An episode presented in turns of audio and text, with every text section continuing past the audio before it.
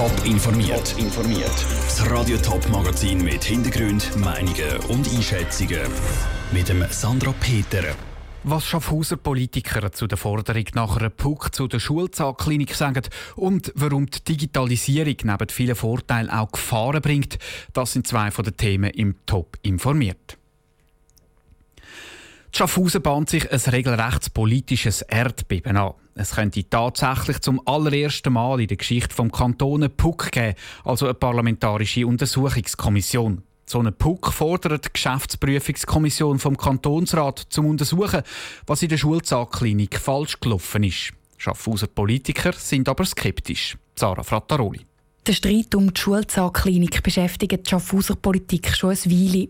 Zahnärzte von der Schulzahnklinik sollen die Patienten, also Schaffhauser Schulkind, für teures Geld in ihren privaten Praxen weiter behandelt haben. So ein Abwerben von Patienten aus der öffentlichen und vom Kanton finanzierten Schulzahnklinik ist aber gar nicht erlaubt. Die Schaffhauser Regierung hat diese Vorwürfe im Sommer untersucht und ist zum Schluss gekommen, stimmt nicht. Die Geschäftsprüfungskommission vom Kantonsrat, kurz GPK, ist jetzt anderer Meinung. Sie fordert sogar eine parlamentarische Untersuchungskommission, kurz PUC. Das hat die Weltwoche publik gemacht. Der SVP-Fraktionspräsident Andreas Gnädinger ist froh, dass der Schulzahnklinik jetzt nochmal genau auf die Finger geschaut wird. Also ich bin jetzt wirklich schon ein paar Jahre im Kantonsrat und ich habe noch nie erlebt, dass ein Puck gefordert wird. Vermutlich ist da schon etwas dran, dass wir das eingehend mal anschauen, weil das fordern wir nicht einfach so. Aber ob wirklich etwas dran ist an den Vorwürfen, das kann er nicht beurteilen, sagt Andreas Gnädinger. Weil die Begründung von der GPK, wieso dass sie die Puck will, die ist ziemlich dünn. Sie sagt nur, dass sie neue Hinweise hat. Aber was für Hinweise das sind oder von wem das die kommen, ist nicht klar. Genau dort liegt für den SP-Kantonsrat Patrick Strasser auch das Problem. Der Antrag für Puck ist doch sehr schwach begründet von der GPK und da muss unbedingt mehr kommen. Wenn man schon sehen, Puck ist das allerletzte Mittel, wo der Rat noch hat und hat es meines Wissens, wenn überhaupt, sicher seit Jahrzehnten nicht mehr gegeben.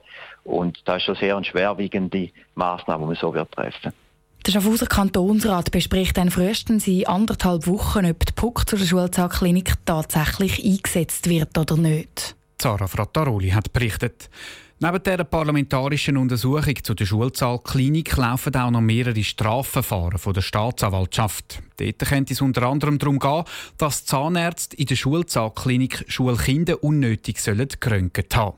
Die Staatsanwaltschaft wird das aber noch nicht bestätigen.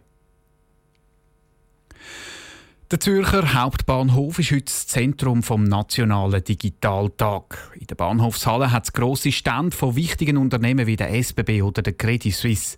Der Bevölkerung werden die Chancen der Digitalisierung näher gebracht. Nur ein paar Meter vom HB entfernt an der Bahnhofstrasse ist auch ein kleiner Stand vom Konsumentenschutz. Dort wird auf die Risiken der Digitalisierung aufmerksam gemacht. Angstmacherei oder ein nötiger Gegenpart zum grossen Digitaltag. Der Raphael Wallimann ist vorbeigegangen. Sarah Stalder kämpft seit Jahren für die Anliegen der Konsumenten in der ganzen Schweiz. Die Geschäftsleiterin vom Konsumentenschutz ist auch heute auf der Bahnhofstrasse am Flyer verteilen und redet mit Passanten. Am Digitaltag wird der Konsumentenschutz die Risiken aufzeigen, die die Digitalisierung mit sich bringt. Ihr ging es nicht darum, den Digitaltag schlecht zu reden, das ist auch eine gute Sache. Aber am normalen Digitaltag werde viel zu wenig Risikoaufklärung betrieben, sagt Sarah Stalder. Es hat zwar eine Broschüre gegeben, wo so ein kritische Sachen drin sind. Sie haben auch einen kleinen Stang, wo man Fragen stellen kann. Aber im Gesamten ist es einfach eine Werbeaktion für Digitalisierung. Wir wollen den Leuten einfach das Gute zeigen. Und die Risiken Nebenwirkungen die müssten mindestens so ein grosses Gewicht haben, wie eben die positiven Sachen. Dieser Meinung ist auch der Norbert Polo, Präsident der Digitalen Gesellschaft Schweiz. Darum beteiligt er sich an der Standaktion vom Konsumentenschutz. Der grösste Teil der Bevölkerung sieht sich der Gefahren der Digitalisierung nicht bewusst. Ein zentrales Thema ist immer die Privatsphäre, dass Daten, die wir generieren, durch das, dass das Leben auch im digitalen Bereich passiert, können Profil gebildet werden, können die Profil, die Informationen über mich dann weitergeben werden auf Arten, die wir nicht im Griff haben, nicht sehen können. Und da sind die grossen Unternehmen gefragt, ergänzt Norbert Polo. Schon beim letzten Digitaltag hat der Konsumentenschutz gefordert, dass die Unternehmen noch mehr Risikoaufklärung machen. Passiert sich aber nichts. Sarah Stalder hat eine genaue Vorstellung, wie die Unternehmen Aufklärung betreiben könnten. Auf jeden Fall müssen die Unternehmen zeigen, wie sie die Daten verwenden, wem das die Daten auch weitergeben. In den allgemeinen Geschäftsbedingungen, das Kleindruck, man ja eigentlich nie liest, steht vielfach, dass sie die an Dritte weitergeben können. Ja, wer sind denn die Dritten? Was passiert dann mit diesen Daten? Aber gerade gar kein Gehör findet der Konsumentenschutz mit seinem Anliegen auch nicht. Am Nachmittag hat Sarah Stalder auf einem Podium am HB über die Gefahren der Digitalisierung debattieren. Der Beitrag von Raphael Wallimann. Der Digitaltag ist heute nicht nur zu Zürich ein Thema. In zwölf Schweizer Städten gibt es den ganzen Tag Standaktionen und Workshops. Nach dem Abstieg im Frühling hat der EHC Kloten den direkten Wiederaufstieg in die National League ins Auge gefasst. Der Start ist da am Verein auch gelungen. Die ersten drei Spiele in der Swiss League hat Kloten gewonnen. Dann ist es aber Bach abgegangen mit Kloten. Gegen Olten gestern Abend hat es die siebte Niederlage in Serie gegeben. Was muss der EHC Kloten machen, um diese Negativserie zu stoppen? Michel Eckimann.